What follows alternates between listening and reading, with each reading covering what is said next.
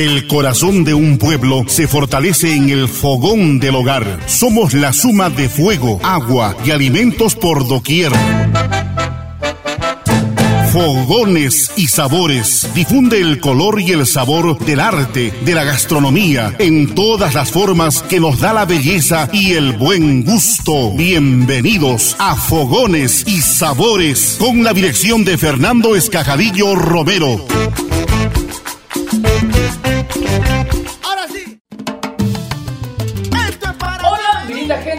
Arequipa. Te saluda Lobia Corta. Y queremos enviar un saludo muy pero muy especial para el programa Fogones y Sabores. Y para mi amigo Fernando Escajadillo. Ya saben que ahí en el programa se escuchan las primicias y las canciones de Baile Goza, Lobia Corta. Siente la diferencia. Saludos Arequipa. la chicha de Jora, porque yo soy peruano y que de eso no tengo Oye, pasó lo que tenía que pasar. De vocal de Víctor Manuel. Los invito a todos al programa Fogones y Sabores para que aprendan riquísimas recetas de la comida tradicional de Arequipa y muchísimo más de la culinaria tan rica que tiene esta región. Así que disfruten el programa y luego, bueno, prepárense un rico plato.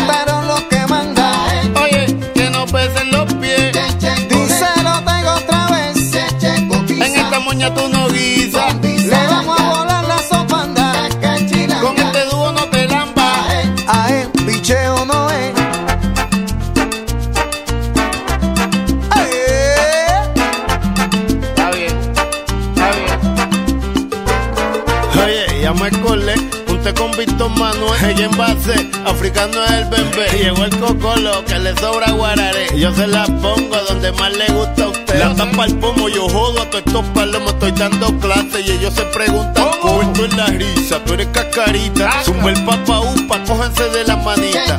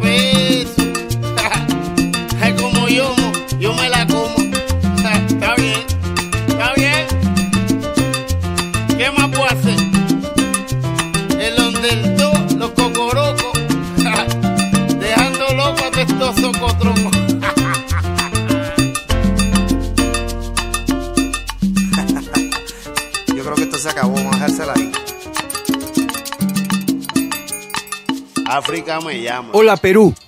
Les damos la más cordial bienvenida a todos nuestros seguidores de Arequipa, el Perú y el mundo. Les damos, como reitero, la bienvenida para el día de hoy compartir con todos ustedes estas deliciosas preparaciones de la voz de nuestros distinguidos invitados.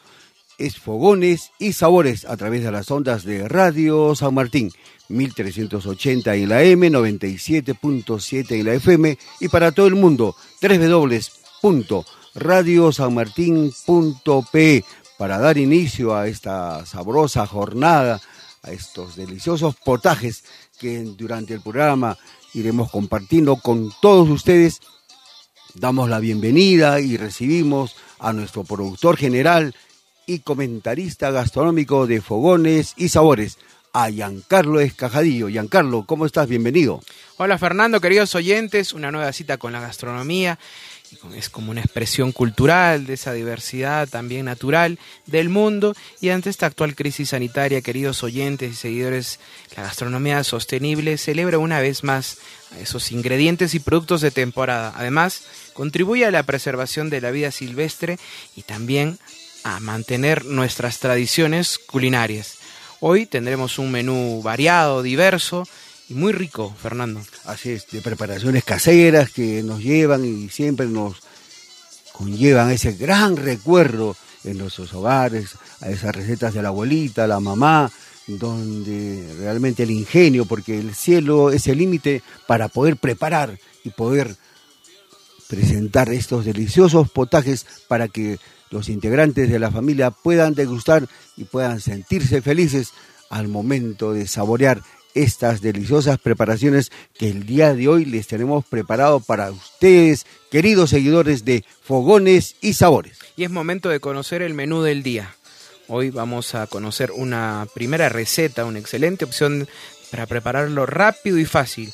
Y pese al gran valor nutricional que nos proporcionan las verduras, para algunas personas no es una prioridad por falta de costumbre de consumirlas en su alimentación diaria. Para cambiar ese concepto y familiarizarse con estos nutrientes, les traemos una opción que les mostrará lo ricas que pueden ser unas torrejas. Esta vez de la voz de Cintia Valdivia conoceremos la receta y preparación de las torrejas de verduras. El día de hoy hemos, eh, bueno, hemos querido ofrecerles eh, la receta de las torrejitas de verduras, ya que varias, varios clientes, varios comensales nos han pedido esta receta. Es por eso que el día de hoy, bueno, vamos a compartirles esta deliciosa receta eh, que la hacía mi abuelita, tal y como la hacía mi, mi abuelita, mi mamá, mis tías y como ha enseñado a hacer mi abuelita Laura Salas Rojas. Bueno, las torrejitas de verduras es una preparación muy fácil. Em, solamente hay que, hay que preelaborar bien todos los insumos, ¿no? Eh, y es muy fácil, es económica y es con insumos que seguramente todos tenemos en casa. Las torrejitas de, verduras, bueno, primero eh, tenemos que tener eh, zanahoria, espinaca, cebolla, calabaza, y em, el zapallo, ¿no? Todos estos, estos alimentos deben ser previamente lavados, bien lavados, escurridos. Y luego, eh, primero la zanahoria, tenemos que rallar tres tazas de zanahoria, ¿no? Esa es la medida casera para, para hacerlo en casa. Tres tazas de zanahoria rallada, una taza de espinaca cortada a la juliana en tiritas, una taza de cebolla cortada en cubos bien pequeñitos, media taza de calabaza rallada, ¿no? Puede ser también zucchini si es que no hubiera calabaza, media taza de zapallo rallado, ¿no? Solamente la pulpita. Un huevo, mm, aproximadamente cuatro tazas de harina, tres ramitas de perejil que van a ser picadas finamente, el anisado, sal y azúcar al gusto. Bueno, tenemos que eh, mezclar eh, todas las verduras, ¿no? Es una, es una preparación simple como lo había mencionado, mezclar todas las verduras, añadimos el huevo, ¿no? Mezclamos, mezclamos esta preparación y luego vamos añadiendo la harina progresivamente hasta, hasta conseguir una masa uniforme, ¿no? Tal vez no van a utilizar las cuatro tazas o tal vez van a utilizar un poco más, eso dependiendo de cómo lo están amasando, porque tienen que amasarlo bien fuerte para que salga el, el- líquido de la, de la zanahoria, del zapallo, de la calabaza, ¿no? Ese es el líquido que nos va a permitir formar, formar la masita. Una vez que ya tengamos esta masa, adicionamos el anisado, adicionamos la sal y el azúcar al gusto. Luego eh, tenemos que calentar en un aceite, en una sartén eh, mediana, más o menos grande, si es que tuvieran grandes, sino la más, la más grande que tengan en casa. Calentar el aceite y este aceite tiene que ser abundante en el sartén, un poco menos de la mitad aproximadamente. Eh, y una vez que esté bien calentado este, este aceite, tenemos que comenzar a, con una cucharada nos ayudamos para eh, echar esta masita en el, en el aceite. No tiene que quedar aproximadamente esta masita de, de la torreja. eh, no tiene que quedar pegada, no tiene como que flotar un poco, por eso es que decimos abundante, abundante aceite. Y con la cucharita formamos como una especie de, de bolita, pero que luego la vamos a aplanar en el sartén. Una vez que ya están fritas, vamos viendo que se vayan dorando, las volteamos para dorar la otra, la otra cara de la torrejita y, y está lista la torrejita, ya están fritas y las podemos servir con un delicioso yatan y una, por- una buena porción de ensalada, mayormente de salsa criolla, de cebolla y tomate, ¿no? aderezada con su vinagre, su aceite, eh, salsita, limón. Y también comentarles que esta es una buena, una buena alternativa para, para todas las todas las mamás que se están quedando ahora en casa por este aislamiento social y bueno el mayor el insumo que utilizamos en mayor cantidad como como han podido escuchar es la zanahoria el zapallo tienen gran contenido de vitamina A y la vitamina A es muy importante para fortalecer nuestro sistema inmune, tiene para fortalecer eh, nuestras mucosas, el sistema respiratorio. Entonces, en estos tiempos de, coron- de coronavirus nos va a ayudar a fortalecer nuestra inmunidad y vencer estas enfermedades, ¿no? También tiene otras vitaminas, la vitamina B2, la vitamina B3, tiene minerales, el perejil que nos ayuda a la digestión, la espinaca que tiene un mayor porcentaje de hierro que otras verduras. Entonces, eh, bueno, in- invocamos a que todos puedan hacer esta preparación en casa y puedan consumirlo con muchas verduras, con bien aderezaditas y por supuesto el delicioso yata. Muchas gracias y un saludo a todos. Espero que lo estén pasando bien y eh, siempre con todas las medidas de higiene y de salud que se están recomendando por parte del Ministerio de Salud y del gobierno para prevenir y combatir esta enfermedad. Si se puede, quedémonos en casa. Nuestra cocina es la expresión de los productos de nuestras regiones, la costa, la sierra y la Amazonía. Es fogones y sabores. Agradecemos a nuestra amiga, reconocida joven picantera, Cintia Valdivia Villanueva, por recordarnos la preparación de las torrejitas de verduras desde su espacio gastronómico de la mano con su señora madre, la picantería Laurita Caucao. Nuestro saludo a la señora Beatriz Villanueva Salas, porque hoy día Cintia nos ha recordado la preparación de estas deliciosas y sencillas torrejitas de verduras. Hemos conocido un plato típico de la gastronomía peruana y especialmente en la arequipeña y que se consume mucho en las picanterías. Las torrejas son este potaje principal, diríamos, de entrada principal de una mesa picantera.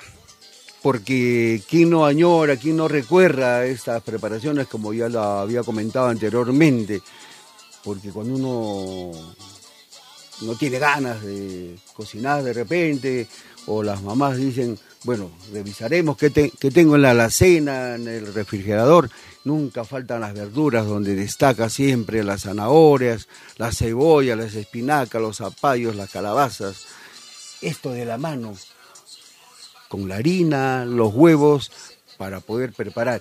Y un detalle importante, siempre estará presente esta hierba, el perejil, para poder no solamente adornar, sino también para dar, aportar con sus sabores a estas deliciosas preparaciones, en este caso las torrejitas de verduras. Es cierto, Fernando, y en el lenguaje culinario suele ocurrir que algunas palabras son usadas en escenarios muy distintos para los que fueron creadas. Para decir adiós, muchas veces decimos chaufa, por ejemplo, Y lo mismo sucede con, lo- con la torreja. Cuando algo no está a la altura, decimos, está medio torreja. Pobre torreja, ¿no? Si es tan rica, tan generosa, tan salvadora, ¿cómo la vamos a comparar con algo Claro. mediocre? Si por el contrario, nunca nos falla. Porque Y- las, las torrejitas, por favor, no, no es torreja, ¿no? Las torrejitas son agradables, esa textura, lo- también cómo se ensamblan los ingredientes hemos destacado, las verduras como, en este caso, el principal actor, la principal verdura, las zanahorias ralladas, la espinaca, las calabazas, que también aportan esa humedad, es- esos líquidos unidos con la harina para lograr esa textura. En algunos casos, en algunos hogares también preparan un poco de este como un mate. Remojan los granitos de anís para darle un sabor especial. Esa es la primera parte, una vez que yo tenga la masa y la textura necesaria de esta masa para posteriormente pasar a la fritura, donde ahí destaca también un elemento fundamental que nunca falta en un hogar, una buena sartén, mi espumadera y una cuchara para ir midiendo para que todas mis torrejitas salgan en forma casi uniforme. Y las torrejas y las verduras, sobre todo estas, son vida. Muchas personas piensan que la recomendación de comer verduras es estrictamente por un tema de calorías, pero no es así. Siempre eh, las vitaminas eh, contienen vitaminas, minerales y otros componentes. eh, y estas verduras eh, tienen en esencia muchos nutrientes que ayudan y contribuyen a la salud y que principalmente eh, pues, están asociadas también a una buena salud, que son recomendables para cualquier eh, eh, persona en realidad. Es lo que ha destacado Cintia Valdivia durante lo que ha comentado en la preparación de estas deliciosas torrejitas de verduras, la forma que también cada uno de los este, ingredientes tiene unas propiedades fundamentales para estar de buena salud. Y también ese detalle, Giancarlo, de una vez que yo tenga las torrejitas, este, poder acompañarlas con cebolla y tomate, generarme una zarcita criolla de la mano con mi yatan, mi batido de rocotos. Es cierto, Fernando. Y según la OMS, la Organización Mundial de la Salud, la cantidad diaria recomendada de vegetales es de 400 gramos diarios, en los que se incluye también el consumo de frutas. Debemos destacar que en esta preparación, donde has destacado, Giancarlo, intervienen varias, varios vegetales, varias verduras, acá hay dos ingredientes fundamentales, es la harina y los huevos. Aunque también acá hay un aporte importante eh, que comenta sobre las torrejas, dice, aunque en castellano la palabra con que se representa toda fritura hecha con huevo y que contiene algún relleno es torrija.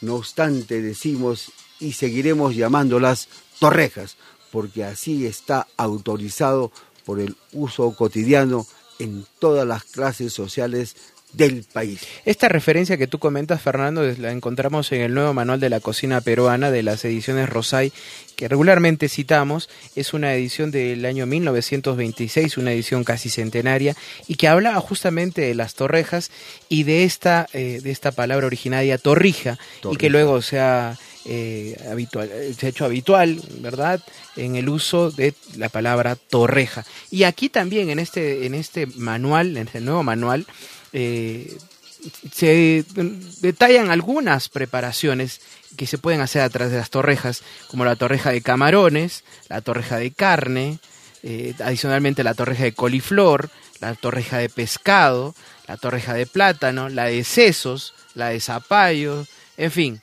Hay una clásica, Giancarlo, ah, que siempre hemos destacado y lo queremos compartir con todos ustedes, amigos seguidores de Fogones y Sabores, son las torrejitas de arroz. Eh, el arroz que se queda también lo puedo reutilizar.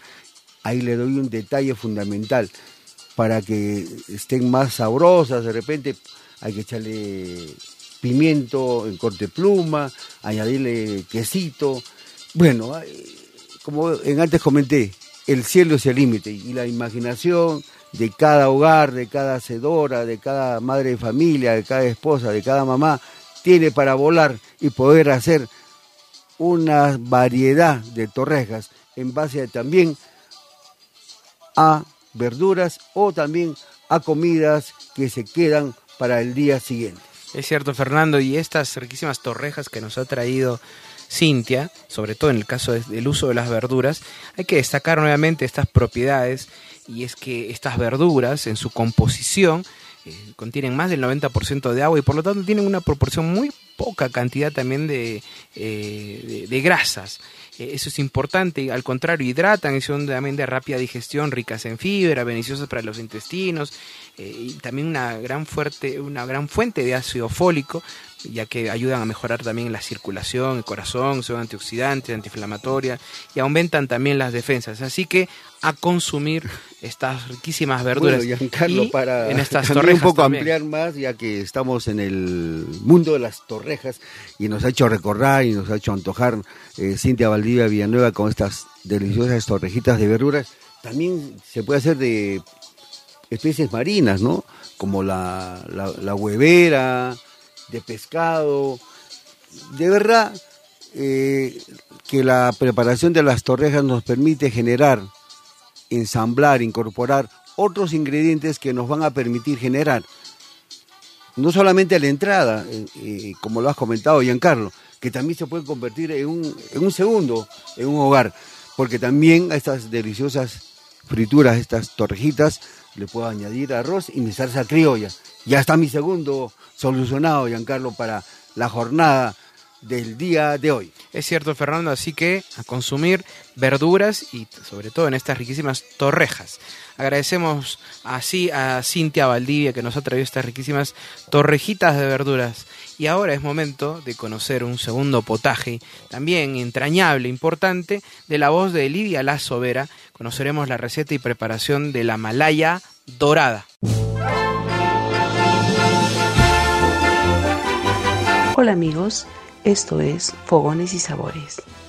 Los saluda Lidia La Sobera de El Cucharón Criollo para compartir con ustedes una deliciosa receta, una rica malaya dorada, para lo cual necesitamos los siguientes ingredientes. Para tres porciones, un kilo de carne de la parte de la malaya que es la parte comprendida entre el cuero y las costillas. Luego necesitamos una cucharada de ajo molido, tres cucharadas de ají colorado molido, sal, unas gotitas de vinagre, pimienta al gusto, tres papas sancochadas y peladas,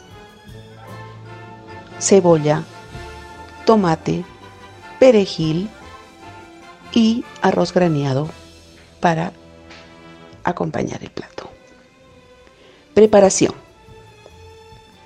En primer lugar, vamos a poner a hervir la carne con algunas verduras que son porro, nabo, apio y por supuesto nuestra infaltable pimienta entera o pimienta de olor, un poquito de sal, ajo y vamos a dejarle hervir por aproximadamente 3 horas en fuego lento.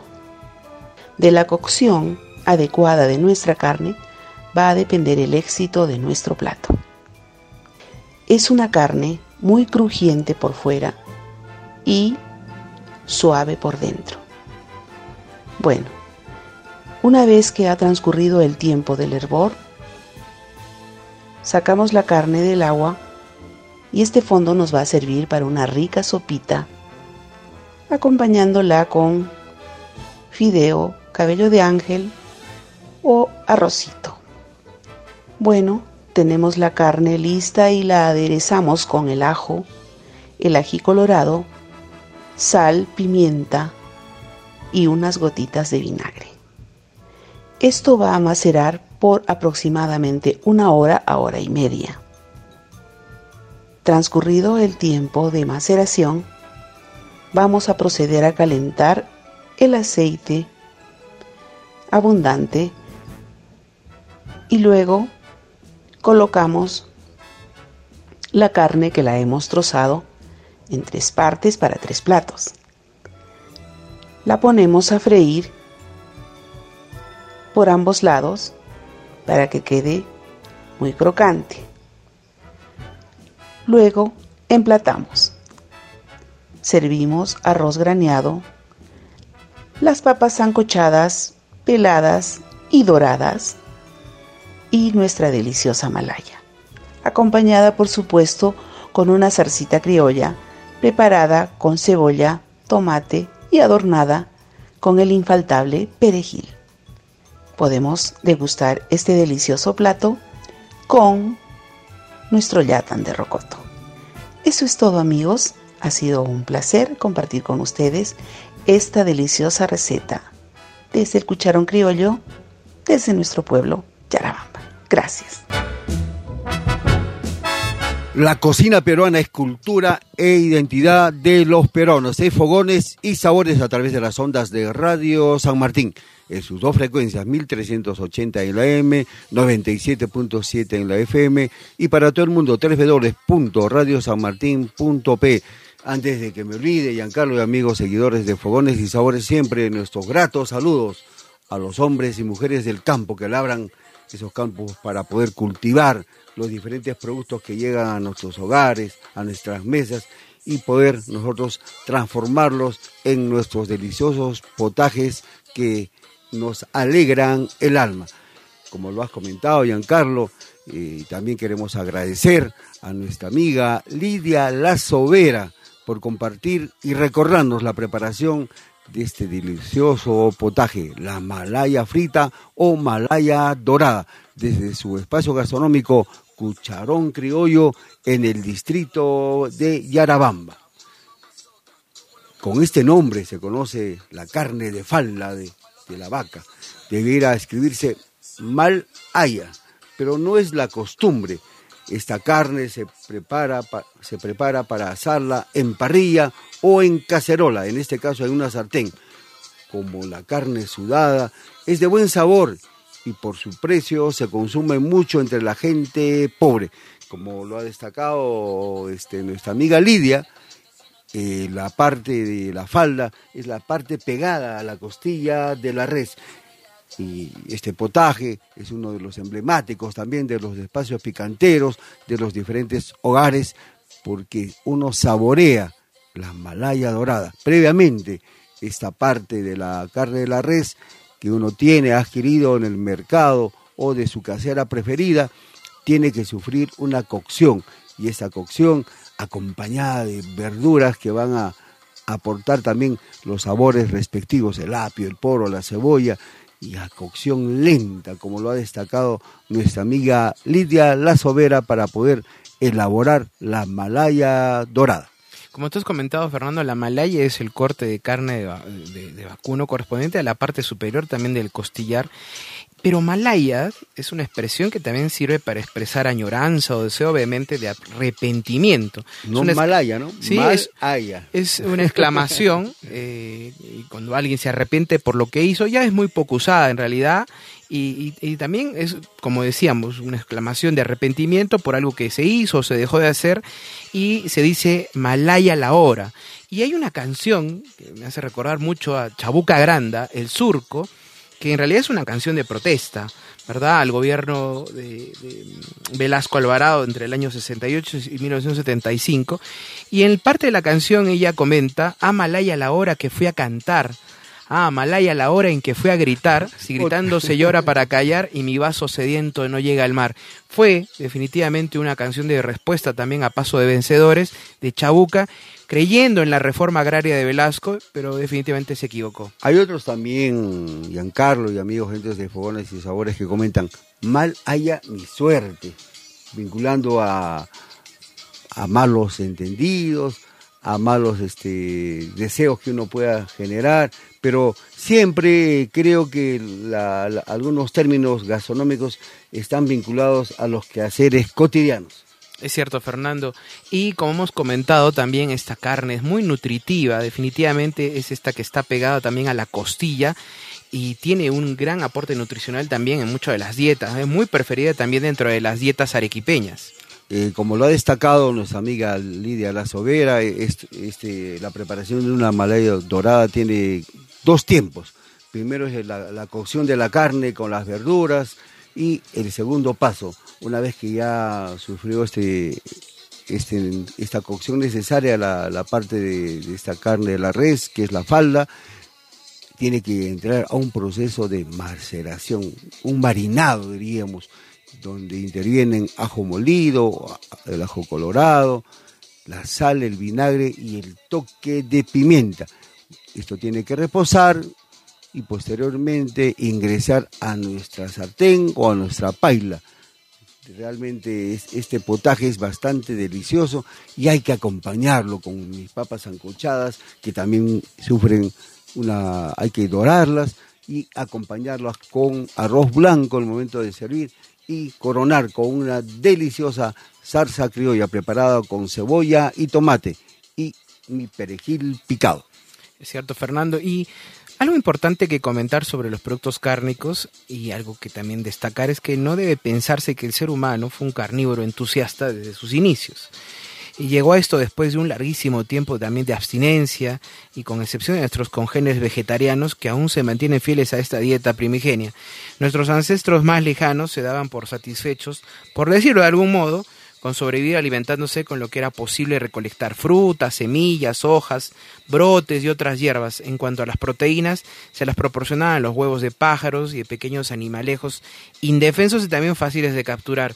Si esto era insuficiente, lo que sucedía la más de las veces, no dudaban en complementar su dieta echando mano a cuanto insecto o alimaña de dudoso atractivo se, se pusiera por delante. Se puede eh, afirmar y comentar, eh, Giancarlo y amigos seguidores de Fogones y Sabores, que los pobladores prehispánicos preferían, eran más consumían más vegetales que, que carne. Es cierto, Fernando, en muchas investigaciones sobre la dieta prehispánica, ¿verdad? Se ha comentado justamente esto, que aproximadamente el 60% de la dieta prehispánica, eh, que estos estudios, estudios revelan, eh, era de origen vegetal y el 40% solamente era de productos cárnicos. Y además, nuestros ancestros, como hemos comentado hace un momento, eh, digamos, dentro de sus Se primeras alimentaciones, como disculpa, mucho- se, se podría eh, decir que se alimentaban mejor, ¿no? Porque siempre existe ese comentario, ¿no? Antes se comía mucho mejor. Es cierto, es cierto. Y también algo, algo que destacar, Fernando, es que en, muchos lugares esta parte de la- de la- del, del ganado vacuno llamado malaya se conoce con otros nombres. Por ejemplo, en Argentina se le conoce como matambre. En Chile sí, como malaya. En Brasil también como matambre. En, en Estados Unidos es el roast meat. Y también en México, muy conocido, los suaderos, donde se preparan también los riquísimos tacos de suadero. Bueno, reiteramos siempre el agradecimiento a, a Lidia La Sobera por hacernos recordar y por hacernos antojar sobre la preparación de esta malaya dorada. Así que amigos seguidores de Fogones y Sabores, anímense a, a preparar este fin de semana este delicioso potaje, la malaya dorada. Es Fogones y Sabores a través de las ondas de Radio San Martín. Y estas técnicas también de cocción, Fernando, y la técnica que nos ha traído Lidia es muy destacada, sobre todo por el uso, ¿verdad?, de también esta cocción profunda, larga, eh, sobre un, fue- un fuego también bastante importante, alto. Y eh, estas malayas no solo las vemos presentes en la cocina eh, del sur y de Arequipa, sino también en el Cusco, donde es también uno de los platillos preferidos de la dieta cusqueña. como lo has destacado, es en la región Cusco también es otro potaje bastante requerido, bastante añorado por todos los comensales en todas las picanterías de la región Cusco. Siempre encontramos en la carta la malaya dorada. Es cierto, Fernando. Agradecemos así a nuestra amiga Lidia La Sobera que nos ha traído esta riquísima Malaya Dorada. Si no lo sabes bailar, yo te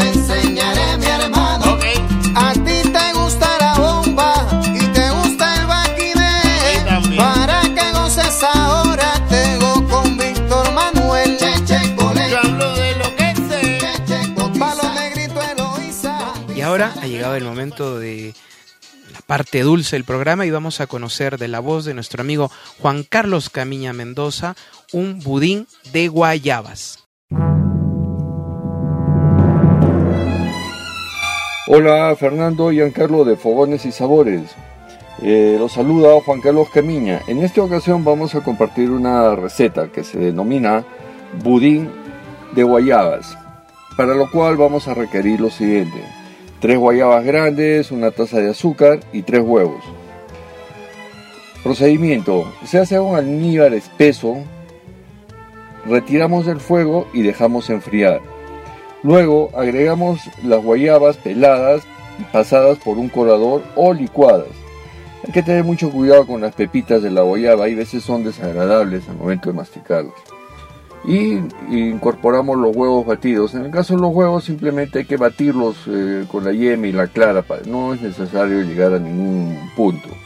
Unimos bien y colocamos en un molde acaramelado. Se coloca al baño María en un horno aproximadamente unos 30 minutos a unos 120 grados. Cuando esté cocido, retiramos del molde el agua y dejamos enfriar antes de desmoldarlo. Muchas gracias por la invitación, Fernando y Giancarlo. Esperamos eh, nuevamente en algún momento poder volver a compartir una receta y les vamos a dejar un tip para que las guayabas tomen un, punto más dulce. Las podemos pinchar con, unos, con unas canelas o con unos clavos de olor y las dejamos eh, al sol por lo menos unos 30 minutos o una hora eh, con una, una, radiación no directa y así van a tomar un mejor sabor y un dulce más natural. tenemos en las redes como Fibras y Hebras o Juan Carlos Camiña. Muchas gracias. La cocina nos une, nos integra, es orgullo de los peruanos, es fogones y sabores a través de las ondas de Radio San Martín en sus dos frecuencias, 1380 en la M, 97.7 en la FM y para todo el mundo, www.radiosanmartin.pe. Agradecemos a nuestro amigo Juan Carlos Camiña Mendoza, chef instructor de fibras y hebras, por compartirnos la preparación del budín de guayaba y sugerirnos y darnos una idea para poder disfrutar de este fruto apreciado que tiene una acidez leve, un buen sabor, es muy aromático, siendo su aspecto de cáscara en tonos amarillo verdosos y su interior puede ser rosado, rojo, blanco, amarillo o anaranjado o tener un tono intermedio de los interiores. Su pulpa se caracteriza por contener muchas semillas muy pequeñas y su aroma es muy dulce. Queridos seguidores de Fogones y Sabores. Es cierto, Fernanda, y, en el Perú eh, esta planta se ha cultivado por mucho tiempo, desde la época prehispánica, y es, y es originaria. Se dice mucho del Perú, también de Brasil, Argentina, México gran parte de Centroamérica también, y crece en estas áreas tropicales y se puede desarrollar en casi cualquier clima, de preferencia seco, y también se adapta a las altitudes desde el nivel del mar hasta los 1500 metros. Y como tú has comentado, tiene un sabor dulce y también ligeramente ácido, teniendo un contraste importante que esto aporta y nos permite, en este caso, como lo ha propuesto Juan Carlos Camiña, la preparación de este delicioso budín de guayabas, porque también uno lo puede consumir en jugos, en mermeladas, en jaleas. Realmente nos da un abanico, una, una serie de posibilidades la utilización de este gran fruto preciado que es la guayaba. Sí, es un fruto que se puede consumir fresco, de manera también eh, se puede elaborar confitería, repostería, también para la fabricación de jugos y néctares, como tú lo has comentado. Y es una época de reencuentros, de vueltas a casa, donde están las emociones al máximo, y también una época de postres. Y Juan Carlos nos ha traído un riquísimo postre, como tú has comentado, Fernando, donde destaca la utilización de esta guayaba, que es un fruto también conocido por su importante aporte de vitamina C, incluso mayor al de los cítricos, y por eso la recomendación de consumirlo en época de, también de mucho frío y toda vez que fortalece el cuerpo y el sistema inmunológico para combatir virus y bacterias en la garganta y también en las vías respiratorias bueno, hay que destacar y reiterar el agradecimiento a nuestro amigo Juan Carlos Camiña Mendoza por recordarnos la existencia y la utilización de estas deliciosas guayabas, que como lo hemos reiterado, es bastante aromático, bastante agradable consumir estas deliciosas guayabas. Y también en su preparación ha destacado un detalle importante que ha compartido con todos nosotros, es que una vez que yo ya tengo identificado, ya tengo en mi, en mi mesa eh, de mi hogar, de mi cocina, en mi mesa de trabajo, las guayabas, para que tengan mucho más sabor, hay que clavar unos palitos de canela y clavitos de olor y ponerlos al sol para que tenga el dulzor necesario para poder preparar mi budín de guayabas, Giancarlo. Es cierto, Fernando. Y algo adicional que quiero comentar es que en eh, los comentarios reales del Inca Garcilaso de la Vega, en el capítulo 11 de las frutas y de árboles mayores, él ya comenta la utilización de esta fruta.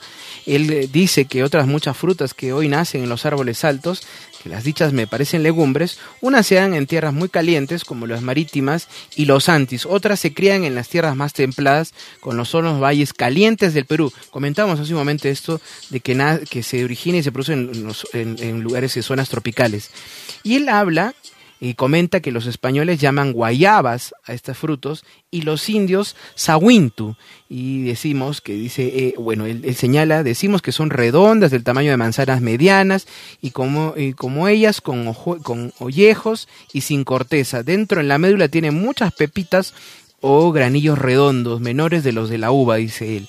Una de ellas son amarillas por fuera y otras coloradas por dentro y estas son de suertes un poco agrias y pueden ser, y se pueden comer otras son dulces y de muy buen gusto. Bueno, también hay que destacar, amigos seguidores de Fogones y Sabores, que eh, el cultivo de, las guayabas permitía también en, alguna, en algunas oportunidades que servían como cerco para proteger viviendas, chacras y realmente le daban esta doble utilidad a este arbusto porque permitía también generar esta forma de seguridad a los hogares. Y también no requería mucha agua y es por eso que este fruto también es muy preciado en varias regiones del país. Y Arequipa es uno de los también productores de eh, la guayaba. También destaca Loreto, Cayali, Piura, Ancas, Junín, Puno, San Martín, entre otras regiones. Definitivamente, Fernando, las zonas eh, tropicales como Loreto, Ucayali y Piura son las que destacan a nivel nacional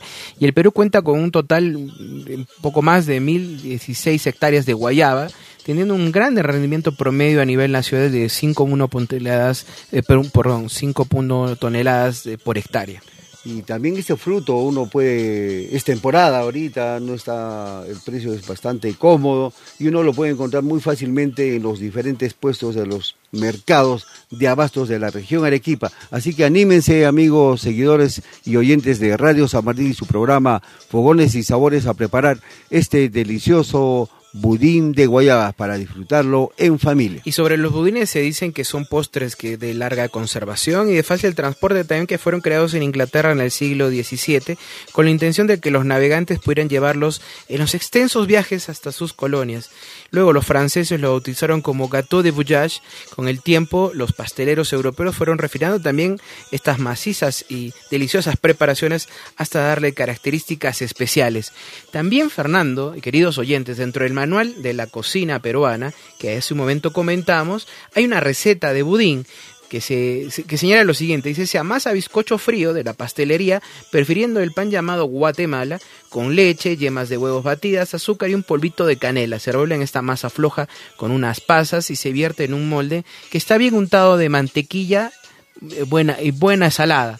Sobre la superficie del molde se clavan unas almendras peladas y se les polvorea jonjolí. Luego se mete al horno que no esté muy caliente y cuando se observa que se ha dorado la superficie, se saca el molde en un plato sacudiéndolo cuidadosamente para que no se rompa. Puede comerse solo o poniendo en cada plato que se sirva un poco de almíbar. ¿Qué tal esta Esa es una de las recetas. Bueno, eh, este es un diccionario, este es un libro que nunca debe faltar en todos los que aman la cocina peruana, Giancarlo. Es cierto, Fernando.